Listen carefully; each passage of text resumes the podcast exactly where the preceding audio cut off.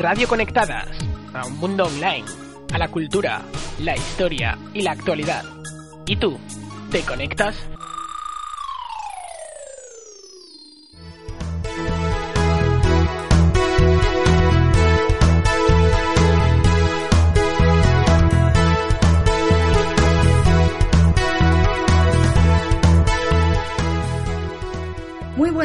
Bienvenidas y bienvenidos al informativo de Radio Conectadas, actualidad semanal.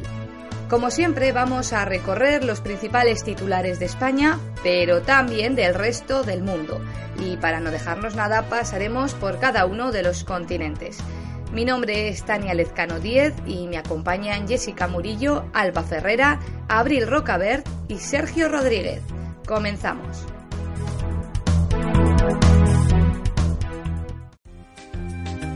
Nacional.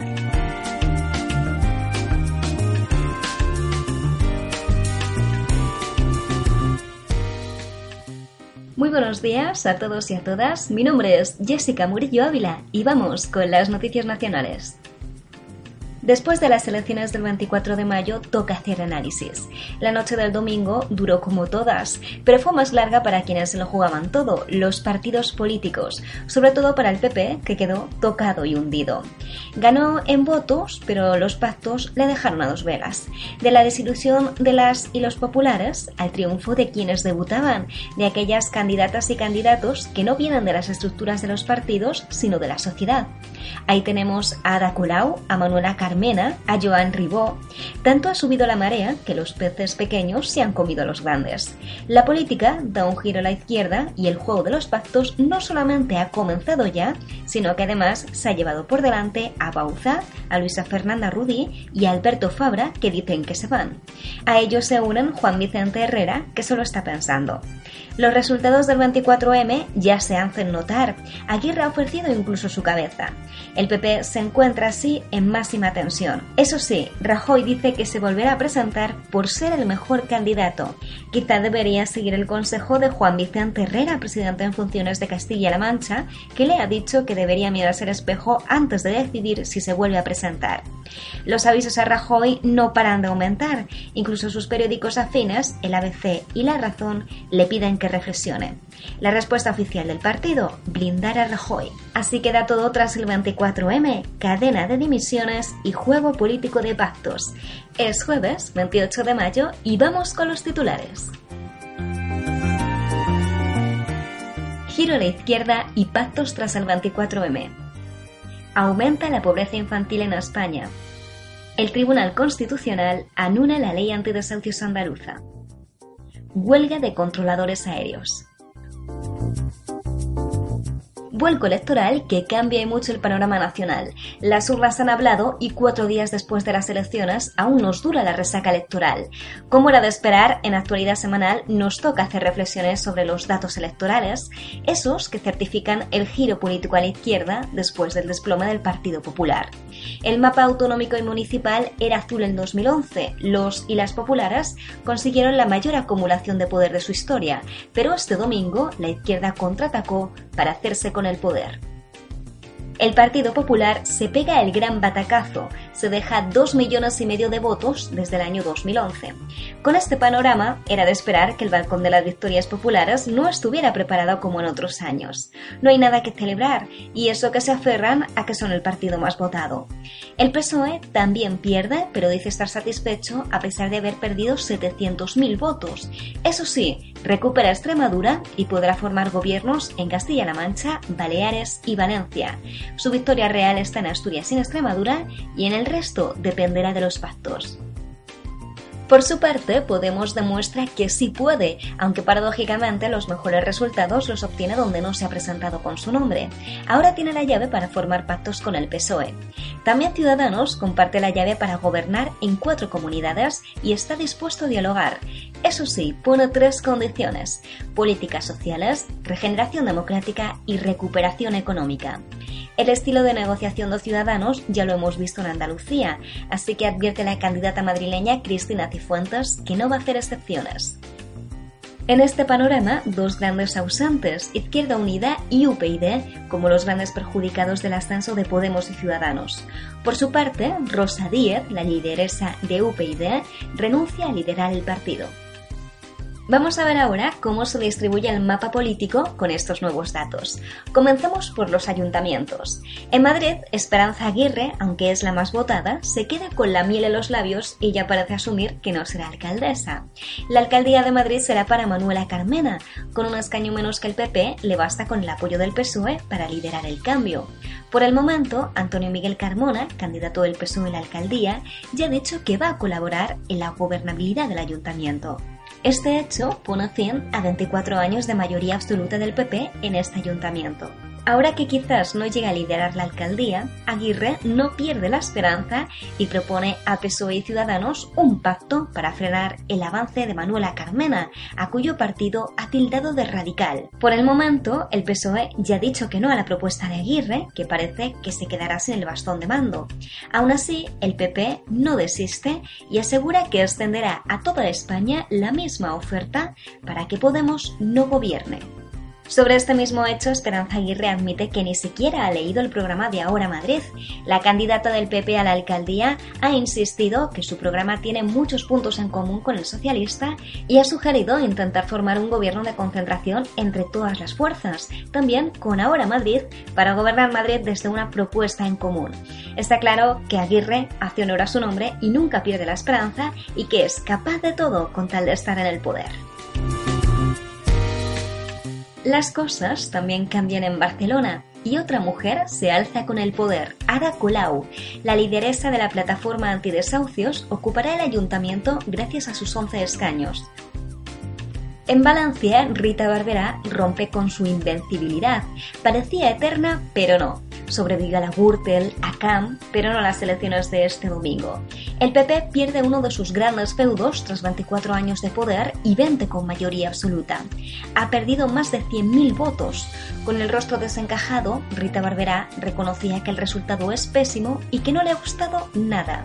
Barberá consiguió solo 10 concejales y aún lejos de la mayoría, dice que buscará la forma de intentar gobernar por ser la más votada, algo que parece realmente imposible porque Tiene un solo concejal menos que el PP y ya da por hecho que Joan Ribó será el próximo alcalde de Valencia.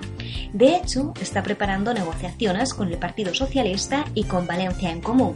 El resultado, Barberá no podrá retener su alcaldía ni siquiera pactando con Ciudadanos. En el País Vasco, Bildu pierde poder institucional. Cuatro años le ha durado la alegría. El PNV le arrebata la alcaldía. Pasa de ser la fuerza más votada en 2011 a la tercera en estas municipales. En cuanto a las municipales andaluzas, es el PP el que pierde fuerza. Con medio millón menos de votos, dice adiós a todas sus mayorías absolutas. La pérdida de apoyo del PP refuerza a la socialista Susana Díaz, aún pendiente de formar gobierno en la Junta. Y ya en Galicia gana la fuerza de los partidos surgidos del movimiento social que podrían gobernar en Santiago y A Coruña. Eso en los ayuntamientos. En las comunidades autónomas el panorama tampoco es muy diferente. El PP solo mantiene cuatro comunidades. Madrid con una Cifuentes que gana por la mínima, Castilla-León, La Rioja y Murcia. Exceptuando la incertidumbre de Navarra, Cantabria y Coalición Canaria que ganan las islas, en el resto ganan las fuerzas de izquierda. Empezamos por Extremadura, donde los socialistas pueden presumir de victoria clara.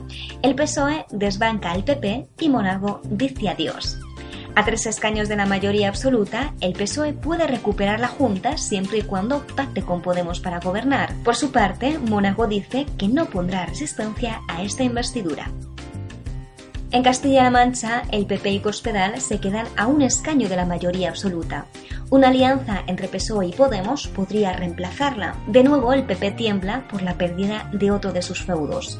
Lo mismo le pasa en la comunidad valenciana, donde el PP pierde la Generalitat después de 20 años.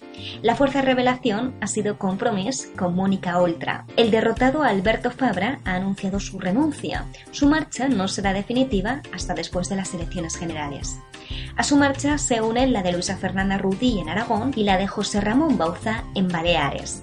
Allí el PP pierde 15 escaños y se queda con 20. Y en Madrid un pacto con Ciudadanos le daría la justa mayoría para que Cristina Cifuentes pueda gobernar.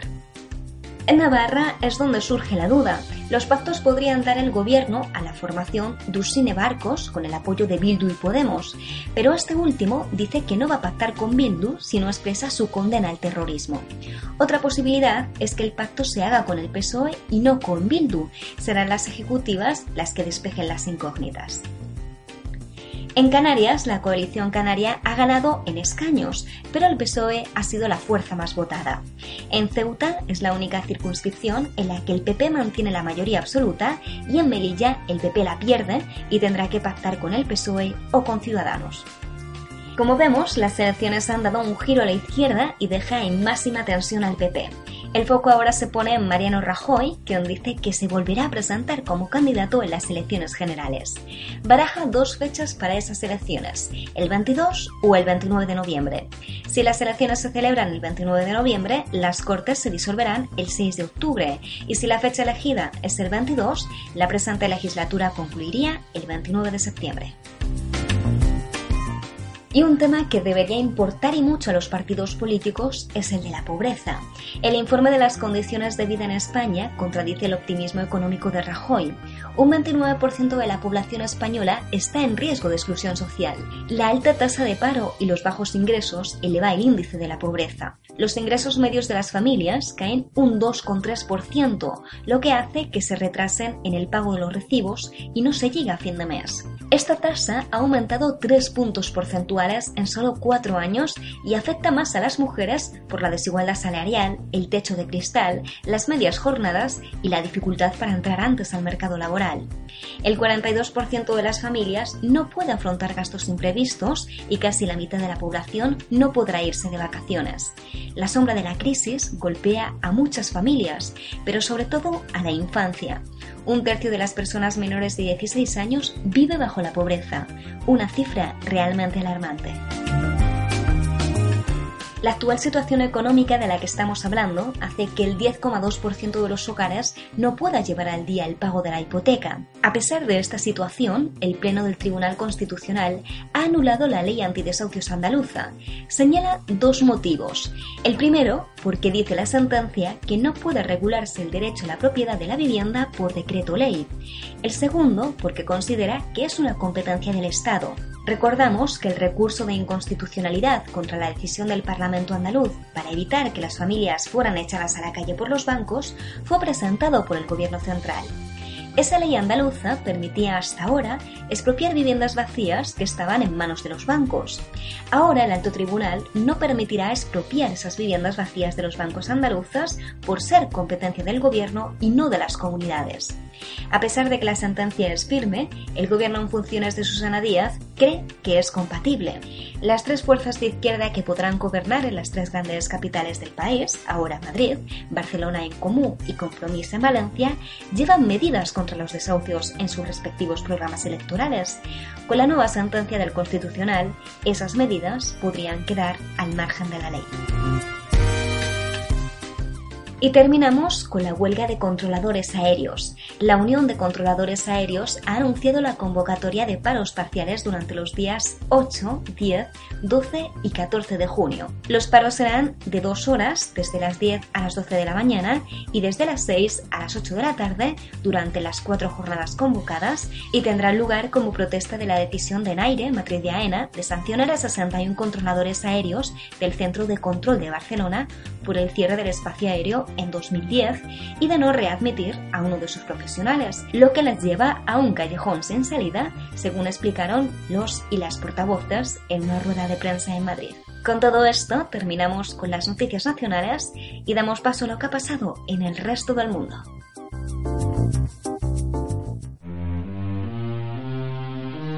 Internacional.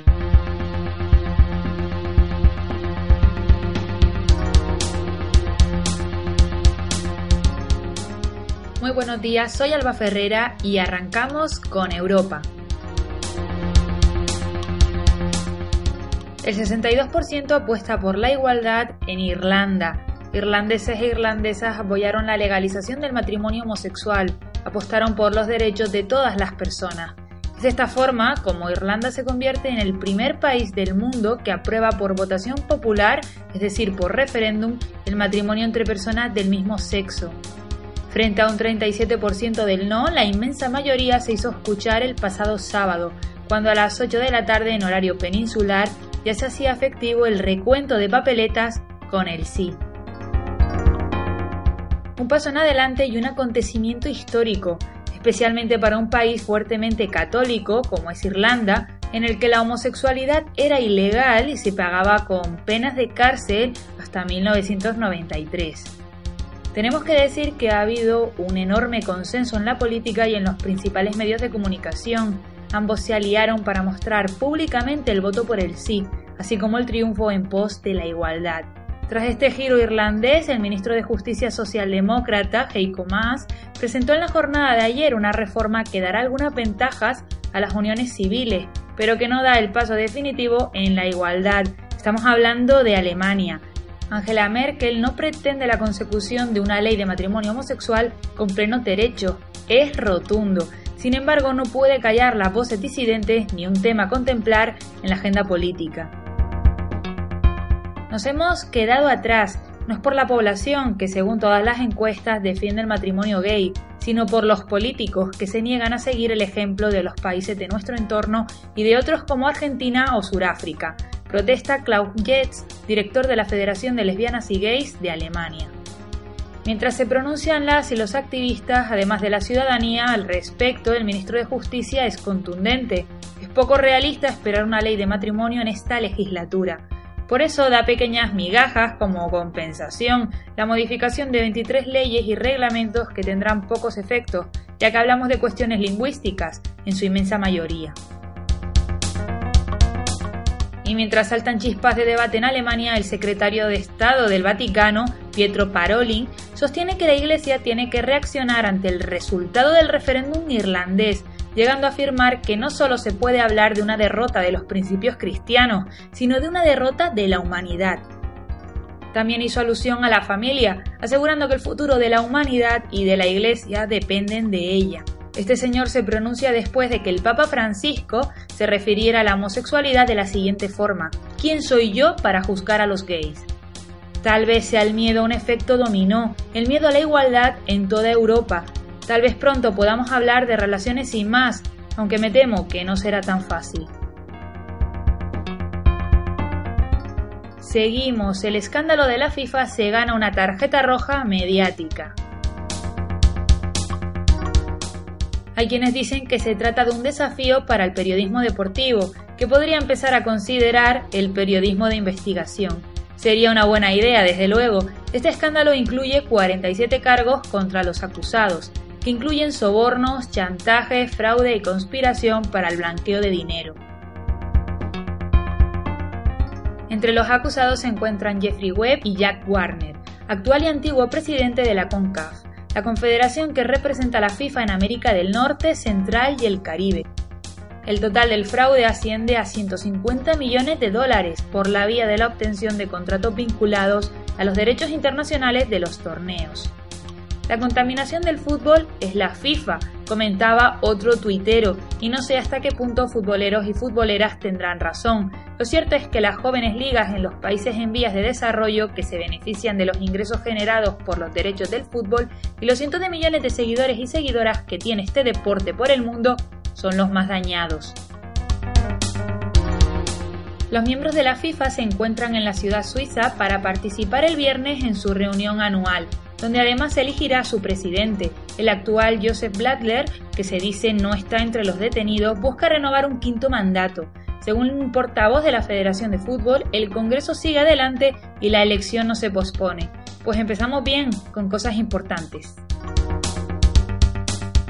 Y cerramos con la inmigración, un tema imprescindible que nos tiene pendientes desde que la Comisión Europea desvelara hace más de dos semanas su estrategia marco para afrontar la tragedia vivida en el Mediterráneo.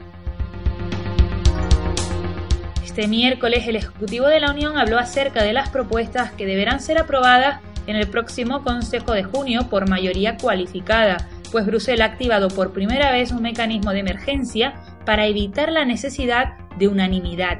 y no es extraño si pensamos los países que se oponen a dichas medidas, como es el caso de España, Francia, Polonia, los Bálticos y Hungría, los cuales se han mostrado reacios a los criterios de cuotas de asilados propuestos desde la Comisión. Recordemos, la Comisión Europea tiene el objetivo de reubicar a 40.000 inmigrantes solicitantes de asilo que se encontraran a día 15 de abril de 2015 en Italia y Grecia. Asimismo, Bruselas pretende activar una misión para atacar a las mafias que operan con el tráfico de personas y facilitar la recogida de huellas dactilares de la ciudadanía que solicite asilo en territorio comunitario según la Comisión, una medida que durará dos años y con la cual se beneficiarían 40.000 sirios y eritreos que se encuentran a partir del 15 de abril en Italia y Grecia, y 20.000 personas que se hallan en terceros países como pueden ser Jordania, Egipto, Túnez y Marruecos. Seguiremos informando si se presentan novedades. Hasta aquí las noticias europeas.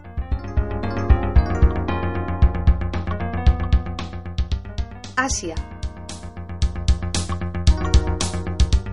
Una ola de calor deja casi 1.200 víctimas mortales en la India. Desde la semana pasada, los termómetros en este país asiático han alcanzado nuevos récords. Lo peor se lo han llevado las regiones del sur, especialmente los estados de Andhra Pradesh y Telangana, donde han muerto más de 1.100 personas y se han alcanzado los 49 grados. La mayoría de las personas fallecidas tenían más de 50 años así como personas sin hogar y operarios empleados en obras, que se ven obligados a trabajar al sol durante las horas más peligrosas. Este fin de semana se prevé la inminente llegada de las lluvias del monzón, lo que empezará a rebajar levemente los termómetros. Por su parte, el Gobierno ha anunciado la compensación de 1.564 dólares para las familias de las víctimas. También ha puesto en marcha diversas campañas de concienciación aconsejando la permanencia en casa durante las horas de más calor, además de evitar exponerse al sol y sobre todo beber mucha agua y refrescarse continuamente. Sin embargo, hablamos de un país donde entre las clases más bajas el agua potable escasea y las personas deben trabajar sí o sí para llevar un jornal a su casa y poder comer ese día, donde muchas no piensan en las consecuencias que el calor puede tener sobre sus cuerpos, con tal de conseguir un jornal imprescindible. La crisis en la India es mucho más profunda que una ola de calor, y sobre eso hay que reflexionar. Encontradas en Malasia 139 tumbas de víctimas del tráfico de personas. Tras el hallazgo de las primeras tumbas a primeros de mayo, en una campaña contra el tráfico de personas, las tumbas localizadas esta semana se encuentran distribuidas en 28 campos clandestinos de los que son responsables precisamente las redes de tráfico de personas. Los campamentos se encuentran a apenas 500 metros de la frontera con Tailandia y aún no se ha determinado el número de cuerpos que hay en cada fosa. Se cree que allí fueron retenidos inmigrantes bangladesíes y de la etnia minoritaria rohingya, las principales víctimas del tráfico de personas en la región. La semana pasada hablábamos precisamente de la navegación a la deriva de varios barcos con más de 2.000 personas a bordo en el Golfo de Bengala desde hacía semanas. Finalmente, el pasado miércoles, Indonesia y Malasia aceptaron a regañadientes acoger temporalmente a todas estas personas, con la condición de que la comunidad internacional se comprometiera a reubicarlas en terceros países o repatriarlas pasado un año. Por su parte, Tailandia, que se niega a acoger a estos inmigrantes, ha detenido al menos a 40 personas, en su mayoría políticos locales relacionadas con el tráfico de personas. Además, el Ejecutivo tailandés ha convocado este viernes a representantes de países de la región y a organizaciones internacionales con el fin de abordar la crisis del tráfico humano. Israel lanza un nuevo ataque aéreo contra Gaza. La noche del martes al miércoles, los drones y cazas F-16 del ejército israelí lanzaron un ataque aéreo contra la franja de Gaza por un nuevo cohete. Desde las brigadas Qassam, que conforman el ala militar de Hamas, dijeron que habían lanzado cinco cohetes experimentales al mar, pero uno de ellos aterrizó y explotó por error cerca de una ciudad del sur de Israel, Ashdod. No hubo ninguna víctima. El ejército israelí movilizó más que un cohete como respuesta a lo que considera una amenaza contra su seguridad nacional. Por ello, durante varias horas bombardeó diversos emplazamientos de la franja de Gaza, repetimos, con bastantes más recursos que un solo cohete. Por el momento tampoco parece haber víctimas. Israel apela a su derecho a la autodefensa, siempre ignorando voluntariamente que los ataques con cohetes, que rara vez causan víctimas israelíes, provienen de una zona ocupada, asediada y bloqueada. Y no contento con ocupar una tierra que no es suya, además el gobierno israelí pretende que el pueblo palestino dé las gracias y deje de luchar para que así el bloqueo sea levantado, como ha dicho en varias ocasiones Benjamin Netanyahu. Desde Radio Conectadas enviamos una vez más toda nuestra solidaridad y apoyo al pueblo palestino.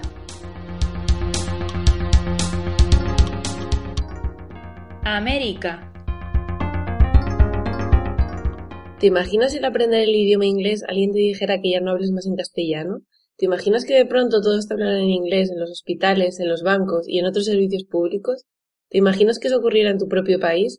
Esto no es una suposición, algo muy parecido está pasando ahora, aquí en Perú. Cada día algún hablante de una lengua indígena peruana se siente excluido por hablar su propio idioma. Lo peor es que la exclusión lingüística abarca el trabajo, la salud, la educación y en general a toda la sociedad. Estas palabras han sido extraídas de un maravilloso trabajo publicado por el diario Perú 21, que ha querido poner su granito de arena en el valor de las lenguas nativas con motivo del Día del Idioma, celebrado el pasado 27 de mayo. Altamente recomendable, las y los oyentes que deseen más información podrán recurrir a los vídeos, audios y gráficos en general que desnudan la lengua quechua, aymara o ayánica, por señalar algunas de ellas. Tristemente, hoy solo quedan 4 millones de personas que hablan quechua y otros idiomas minoritarios, quienes representan el 13% de los habitantes del país. De 47 lenguas indígenas vivas, Perú ha perdido 37 desde la colonia. Actualmente, señala el diario, hay cuatro que están en grave peligro de perderse porque tienen solo entre 1 y 11 hablantes. El Estado protege el derecho de las personas a usar su idioma originario sin ser discriminada y el derecho a ser atendida e interactuar con el Estado en su propia lengua. Pero en la práctica esto no se cumple. Sin embargo, la visibilidad que pretenden sus hablantes y el trabajo de los medios de comunicación contribuyen a fortalecer el valor de las lenguas originarias. Por su parte, el Ministerio de Educación ha impulsado la política de educación intercultural bilingüe a través de la implementación de 20.000 escuelas bilingües y la formación del profesorado. Desde aquí apoyamos estas iniciativas para no perder lo que fuimos y seguiremos siendo nuestra historia. Y nos vamos a México con nuestra corresponsal Abril Rocabert. Por ahí están cambiando algunas cosas. Cuéntanos, compañera. A pocos días de las elecciones en México, se ha creado un frente femenino ante la violencia ocurrida durante todo el proceso electoral. La contienda ha evidenciado la urgencia de implementar acciones para eliminar la desigualdad de género y erradicar la violencia en contra de las mujeres. Durante todo el periodo electoral se han registrado actos de violencia política en todo el país. El 13 de mayo, la candidata a diputada por el PRD en Guerrero, Silvia Romero Suárez, fue secuestrada por la tarde cuando se encontraba en un acto de campaña. Ese mismo día, la candidata a la alcaldía de Catepec por el Partido del Trabajo, Jessica Salazar, denunció que fue amenazada y que tuvo un intento de secuestro el 11 de mayo. Y como máxima expresión de violencia política, la precandidata a una alcaldía de Guerrero, Aida Nava, fue decapitada en el poblado de Tecuanapá un día después de haber sido secuestrada durante un acto político. Por otro lado, comentar que aunque durante las próximas elecciones se batirá récord en cuanto al número de mujeres candidatas, debido a que la reforma política de 2014 establece el principio de paridad entre hombres y mujeres para las candidaturas de la Cámara de Diputados y el Senado, Teresa Evia Rocha, de la Red Mujeres en Plural, ha declarado que en Baja California Sur y en Colima se han presentado casos de mujeres designadas candidatas únicamente para cubrir con el registro de paridad. En un comunicado de prensa, la Red Mujeres en Plural informó que en los próximos días se formalizará la creación de un frente femenino que pretende defender la integridad y los derechos humanos electorales de las mexicanas. Muchas gracias, Abril. Seguimos y con Guatemala. La indignación del país no cesa y se hace cada vez más visible a través de Twitter. La ciudadanía guatemalteca está harta de la corrupción, pero también de la candidatura de quienes comprometen el futuro de la tierra. Circulan informaciones de que el propio presidente está involucrado en tramas de corrupción que implican a muchos funcionarios de todo rango y por eso crecen las demandas para que Otto Pérez Molina renuncie a la primera magistratura. El clamor es más amplio y más fuerte que nunca, sobre todo en las redes sociales, donde las protestas se dirigen sobre todo contra Manuel Valdizón, un candidato que promete abiertamente toda clase de regalos a la gente si sale elegido en los comicios generales a desarrollarse el próximo 6 de septiembre. Fórmulas que hemos visto en reiteradas ocasiones ser efectivas también aquí en España, donde ya hemos comentado abiertamente en políticamente incorrectas. La gente ya está muy cansada, es por ello que sigue presente el movimiento espontáneo que no tiene comparación con nada conocido. No te toca Valdizón, es la consigna que ahora recorre todas las redes sociales y que trata de despertar la conciencia ciudadana. La gente común quiere renovar un sistema político que se caracteriza por el abuso, el trasiego de fondo y las relaciones con el narcotráfico. Las organizaciones de izquierda son las que demandan especialmente esta ruptura, siguiendo el ejemplo de Venezuela, Bolivia o Ecuador. Desde luego a Guatemala le, le, hace falta un cambio, lo veremos pronto. Lo que sí es un hecho es el despertar de un pueblo movido por el hartazgo. África. Asesinan al líder opositor de Burundi, Cedi Feruzzi.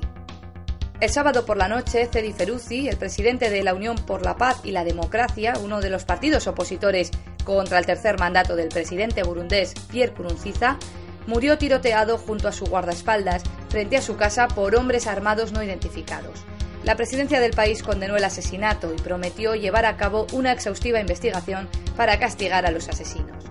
Sin embargo, por su parte, los partidos opositores acusaron al propio gobierno de estar detrás de la muerte de Feruzzi y anunciaron que abandonarán las negociaciones secretas fomentadas por la ONU que se estaban celebrando desde el viernes, según fuentes cercanas a la oposición.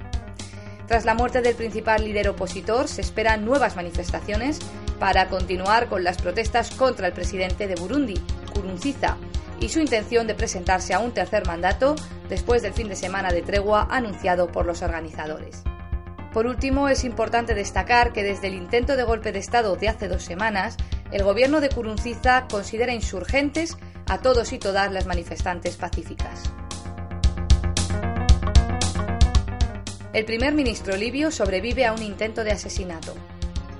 El ataque se produjo el martes a la salida de la sesión parlamentaria en la ciudad de Tobruk, cerca de la frontera con Egipto. La sesión tuvo que ser cancelada por la manifestación que se estaba celebrando a sus puertas para exigir la dimisión del jefe de gobierno. Varios hombres armados abrieron fuego contra el convoy en el que viajaba el primer ministro de Libia, Abdullah al-Thani, y tres de sus guardaespaldas resultaron heridos, según el diario libio Al-Wasat. En Tobruk se encuentra el gobierno libio reconocido internacionalmente, después de que una coalición de milicias, Faj Libia, se hiciera con el control de Trípoli en agosto de 2014. Libia vive actualmente su peor crisis desde el derrocamiento de Muammar Gaddafi. Tiene dos gobiernos y sus respectivos parlamentos, los oficiales de Tobruk y los rebeldes de Trípoli. Además de múltiples combates en el este, lo que, por si fuera poco, ha provocado la irrupción del Daesh o Estado Islámico en algunas ciudades. A pesar de todo, no podemos olvidar que todo este caos en Libia comenzó a raíz de la intervención militar de la OTAN en 2011, dejando después el país abandonado a su suerte. Se generó así y deliberadamente un foco más de inestabilidad en una región que Occidente desea inestable para poder saquear sin problemas sus recursos naturales más valiosos. Burkina Faso exhuma los restos de Thomas Sankara, el Che Guevara africano. El gobierno civil interino de Michel Cafandos cumple así una de sus promesas tras jurar el cargo hace cuatro meses.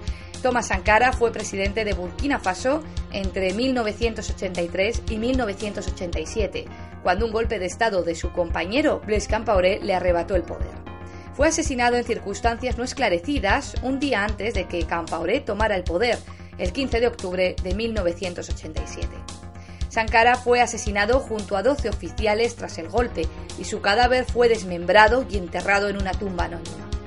Nunca se supo quién ordenó su asesinato, aunque siempre se ha señalado a su propio compañero, Blaise Campaoré, quien en octubre intentó ampliar su mandato tras 27 años en el poder. Esto generó una serie de protestas y finalmente un golpe de Estado, tras el cual el militar Isaac Zida cedió el poder transitorio al gobierno civil de Michel Cafando en noviembre de 2014. La figura del Che Guevara africano es todavía muy respetada en el país y en todo el continente por su lucha contra el colonialismo. Sankara encabezó la revolución en Burkina Faso y se le puede describir como marxista, teórico panafricanista y feminista. Ahora su cuerpo puede ser exhumado. Aunque Sams, el líder del movimiento civil Ballet Citoyen, que derrocó a Campaoré, declaró: Ni siquiera estamos seguros de que su cuerpo esté enterrado aquí. Las labores de exhumación están siendo llevadas a cabo por tres médicos, dos burkineses y un francés, con la presencia además de un representante del actual gobierno transitorio y un juez de instrucción. Como cada semana comenzamos la actualidad del otro lado del océano. Me llamo Sergio Rodríguez y estos son los titulares. El actor Johnny Depp se podría enfrentar a 10 años de cárcel por llevar sus perros a Australia. En clave económica, Australia estudia dejar libre de impuestos los productos de higiene femenina. Y cambiando de tema, cerramos con una noticia medioambiental. El gobierno australiano se plantea importar avispas para acabar con una plaga de hormigas. Comenzamos. Tal y como adelantamos la semana pasada, el actor hollywoodiense Johnny Depp podría pagar muy caro haber llevado a sus dos perros Yorkshire Terrier a Australia a bordo de un jet privado a principios de mayo, cuando se incorporó al rodaje de la quinta entrega de Piratas del Caribe, saltándose así la estricta cuarentena a la que está una autóctona, única en el mundo. El problema comenzó cuando se filtraron unas fotos en las que uno de los empleados del actor llevaba a sus dos perros Yorkshire Terrier de nombre Boo y Pistol a una peluquería canina de la ciudad de Gold Coast, cuando el Ministerio de Agricultura australiano se enteró de esto, se puso en contacto con el actor y le comunicó que debía sacar sus mascotas del país, o de lo contrario, serían sacrificadas. A ello Deep respondió marchándose directamente eh, en su jet privado de nuevo a Estados Unidos con sus dos mascotas y su esposa. Ahora el actor se ve acorralado por la justicia ya que según el Senado australiano, si el caso llega a los tribunales, el actor hollywoodiense se podría enfrentar a una pena de 10 años de prisión o bien pagar una multa de más de 275.000 euros. Esperaremos a ver cómo se desarrolla el caso en los próximos días. Eh, de lo que no hay duda es que la polémica está servida. Y en clave económica, el gobierno australiano ha prometido este martes dar los primeros pasos para dejar libre de impuestos los productos de higiene femenina como tampones o compresas, que son grabados en el país con un 10% de IVA, mientras que otros productos considerados esenciales, como pueden ser los preservativos, la crema solar o el lubricante, están exentos de impuestos. La iniciativa llega por una demanda popular, en concreto eh, por las protestas encabezadas por Shubeta Biminghala, eh, estudiante universitaria de Sydney, que en una entrevista de televisión afirmó que la mitad de la población del país menstrua y no debería ser penalizada económicamente por ello. Un mensaje que ha calado hondo eh, y que ha sido respaldado por más de 90.000 australianos en una página web que ha conducido al Ejecutivo a dar los primeros pasos para eliminar el impuesto en este tipo de productos y que se espera esté aprobado en junio. Estaremos atentos eh, a las novedades que se produzcan sobre este asunto. Y cerramos con una noticia medioambiental. A ustedes se está planteando importar avispas de Malasia para acabar con una plaga de hormigas que está causando estragos en la isla Navidad. En realidad, la presa de estas diminutas avispas no serían las hormigas, sino los pulgones que éstas pastorean para obtener el azúcar que necesitan. Por lo que los científicos confían que, bueno, pues de alguna manera, minando su fuente de alimento, pues se reduzca el número de hormigas. Esto es eh, lo que plantean. La denominada hormiga loca, que es esta especie invasora, Llegó a la isla a bordo de cargueros asiáticos hace 20 años y bueno, desde, entonces ha tenido un impacto muy negativo sobre los autóctonos cangrejos de Navidad, conocidos eh, por eh, la migración tan espectacular que hacen desde la parte más alta de la selva hacia el mar cuando comienza la temporada de lluvias. Eh, sin embargo, ya hay voces que han alertado sobre el riesgo que implica esta medida dado que no es la primera vez que Australia importa animales para acabar con otros, como es el caso del sapo de caña, una especie introducida en el estado de Queensland en 1930 para terminar con una plaga de escarabajos que dañaba a los cultivos de azúcar, y así fue, pero el sapo de la caña se convirtió a su vez en otro nuevo problema. Sin embargo, los científicos creen que no hay peligro para los humanos, ya que tanto las mascotas como los animales oriundos de Australia eh, han sido investigados durante cinco años y eh, parece ser que no hay peligro de estas diminutas avispas malasias. En fin, eh, una noticia cuanto menos curiosa de la que también estaremos atentos sobre las novedades que se produzcan.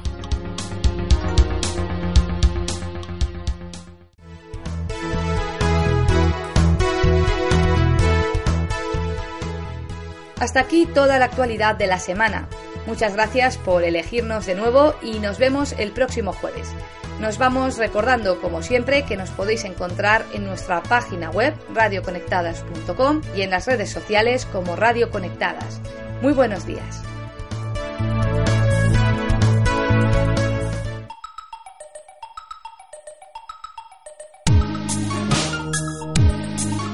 Radio Conectadas a un mundo online, a la cultura, la historia y la actualidad. ¿Y tú te conectas?